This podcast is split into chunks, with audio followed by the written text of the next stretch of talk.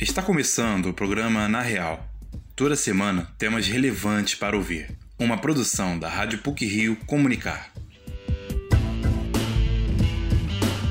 No programa de hoje vamos falar do samba na atualidade. O gênero musical que é a cara do Brasil pelo mundo não é mais presença constante nas paradas de sucesso, mas continua vivo pelo país afora. Uma outra reportagem vai tratar da possibilidade da volta do voto impresso. Tramita na Câmara uma proposta que impede a impressão de cédulas fiscais após o uso da urna eletrônica. Fique com a gente!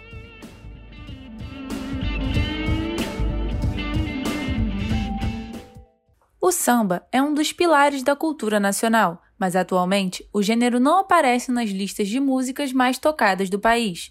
Mesmo assim, o estilo continua muito presente no dia a dia das cidades brasileiras. Vamos saber mais detalhes sobre este assunto na reportagem de João Gabriel Mancuso.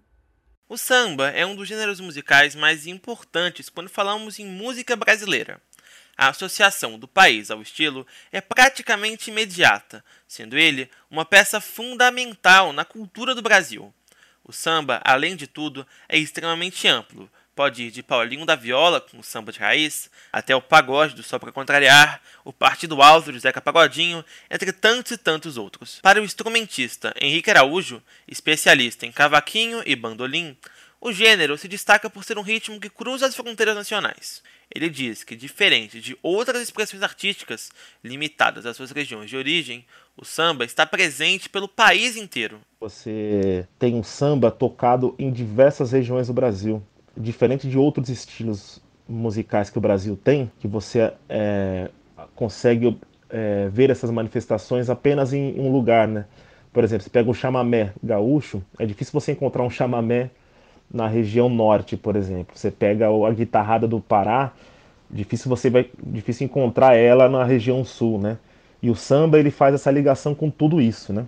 Então você vai no, pro, pro, pra, sei lá, Tocantins tem uma roda de samba, você vai para o Rio de Janeiro tem uma roda de samba, São Paulo, né, todo o Brasil inteiro. Então ele é um, é um, um gênero, né, um estilo de, de, de vida né, que está presente em todo o cenário da música popular brasileira.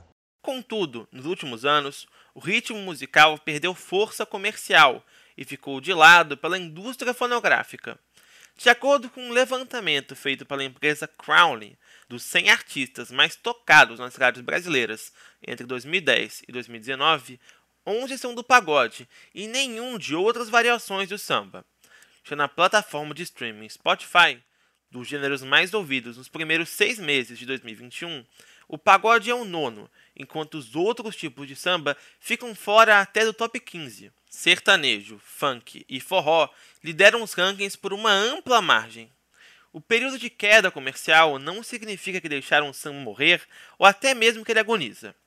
O professor do Departamento de Comunicação Social da PUC Rio e pesquisador da música brasileira, Paulo César Araújo, pontua que os movimentos do mercado fonográfico são cíclicos. Ele diz que se nomes como Martinho da Vila e Luiz Melodia tinham o samba como grande referência nas suas juventudes, Hoje, as opções são mais amplas, mas nada impede que o samba volte ao protagonismo na indústria. É, agora tu imagina um garoto que tenha 15 anos hoje, ele tem muito mais outras músicas para ouvir do que Luiz Melodia tinha lá em 66. Agora ele tem o pop, ele tem o rock, ele tem o rap, ele tem o funk, ele tem o sertanejo, tudo isso com muita força, tudo isso tocando muito. Fica mais difícil para ele ir para o samba, assim, porque ele tem muitas outras alternativas. Enfim, o cenário é outro, por isso que você não vê surgir com tanta frequência como surgia antes grandes cantores de samba. Mas isso não impede que isso aconteça, claro que não. E mesmo lá no auge do rock, surgiam grandes cantores de samba. Eu estou dizendo, a história está aberta, a concorrência é maior, é mais difícil. Isso depende também dos movimentos de mercado, das pessoas que estão na liderança e das grandes corporações. Claro que tudo isso contribui. Não tem uma resposta única. Paulo César Araújo ainda ressalta que o samba está em constante transformação e destaca sua relevância como base da música brasileira. O samba sempre se transformou. Às vezes fica mais em evidência, menos evidência, às vezes mais na mídia, menos na mídia, mas ele nunca agonizou nesse sentido, ele sempre está vivo, porque justamente ele está. Ele é, ele é o gênero musical matriz da música popular brasileira, da canção brasileira. É uma manifestação musical mais representativa na cadência rítmica, melódica, harmônica, de letra. Quer dizer, ele tem um poder de renovação e ele está sempre se transformando. E, tá, e os, os, jovens artistas, ao longo do tempo, sempre se valeram do samba para produzir sua nova música. Já para a sambista Roberta Nistra, apesar de não ter o protagonismo nas paradas, o samba ainda é muito popular, principalmente nos espaços pequenos, nas casas de show, nos teatros, entre outros. Entretanto, ela diz que o gênero sempre foi muito carente de investimento. Mesmo assim, Roberta afirma que o samba continua e continuará vivo, como uma forma de resistência.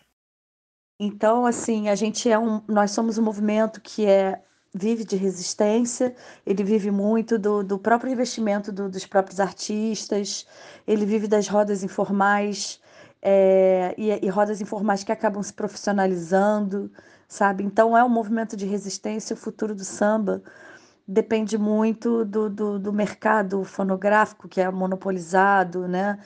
É, ele, ele para que haja um futuro que, que a gente daquele que a gente sonha mesmo, muitas coisas teriam que mudar, né? Mas enquanto isso, a gente segue resistindo, como diria né, Nelson Sargento e tantos outros grandes baluartes de samba, não deixa o samba morrer, não deixa o samba acabar, e é isso que a gente faz. É bom lembrar que mais que um gênero musical, o samba é um patrimônio cultural imaterial do país, tombado pelo IFAM em 2007. Uma música que nunca deixará de ecoar enquanto o Brasil existir. Para o Na Real, João Gabriel Mancuso.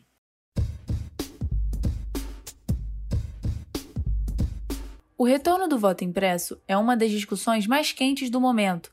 Uma proposta de emenda à Constituição que corre na Câmara tem apoio do presidente da República Jair Bolsonaro e pede a volta do papel nas eleições. Quem traz mais informações sobre o assunto é o repórter Luiz Felipe Azevedo. A possibilidade de retorno do voto impresso no Brasil está sendo discutida pelo Congresso Nacional. A proposta de emenda à Constituição 135 de 2019, apresentada pela deputada Bia Kisses, vem sendo apoiada pelo presidente da República Jair Bolsonaro. O chefe do executivo questiona a legitimidade das eleições brasileiras, que, segundo ele, dele sofrem fraudes. A PEC prevê a expedição de cédulas físicas, conferíveis pelo eleitor, que serão depositadas sem contato manual em urna, com fim de auditoria. Para ser aprovada, ela precisa de no mínimo 3 quintos dos votos em cada uma das casas do Congresso Nacional. Como aponta o Procurador de Justiça do Ministério Público do Estado do Rio de Janeiro e professor do Departamento de Direito da PUC-Rio, Adolfo Borges, a impressão do voto não substituiria as urnas eletrônicas. Na verdade, não se trata propriamente de um voto impresso, porque a primeira impressão que se tem é que esse impresso significaria a abolição da urna eletrônica. Não, isso é um processo mais ampliado. Você vai acrescentar mais algo burocrático, além do que já citei na urna eletrônica, você acrescentaria o quê? A impressão do voto. Então, o processo fica mais longo, porque você vai ter que ter aqui cédulas físicas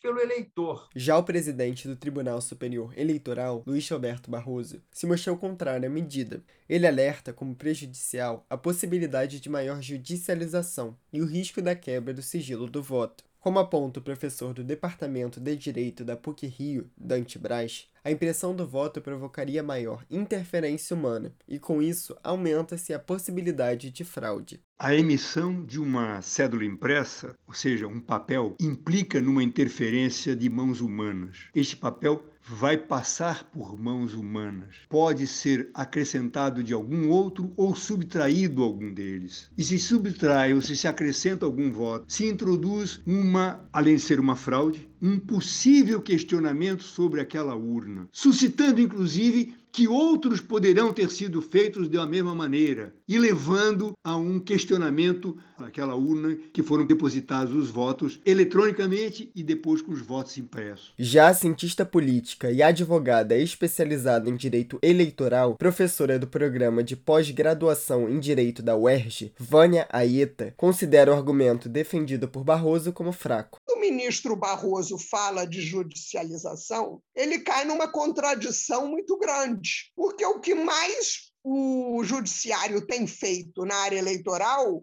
é judicializar muitas vezes em coisas que não são da sua competência. Vânia afirma ter confiança absoluta nas urnas eletrônicas e acredita que entregar o recibo à população seja inócuo. Apesar disso, aponta a impressão do voto como meio de possível pacificação das vias eleitorais. Para a jornalista, professora do Departamento de Comunicação Social da PUC-Rio, advogada e doutora em Sociologia pela IUPERJ, Leise Taveira, o modelo eletrônico que está em uso no Brasil desde 1996 representa um progresso democrático, pela sua capacidade aprimorada de fiscalização e abertura para maior discussão social. Fraude é algo que pode acontecer em qualquer circunstância, dependendo dos elementos de fiscalização, de observação e, sobretudo, de discussão na sociedade de como vai ser feito esse direito, de como ele vai ser executado, porque está previsto no artigo 60, parágrafo 4, que é cláusula pétrea. Então, você ter o voto universal, direto, secreto periódico, isso não é prerrogativa de um presidente, de um deputado, é prerrogativa da soberania popular. Lazy não vê benefícios nessa possível mudança. Ela acredita que a proposta tem viés eleitoreiro e visa desviar o foco dos reais problemas do Brasil. Luiz Felipe Azevedo para o Na Real. Por hoje é só.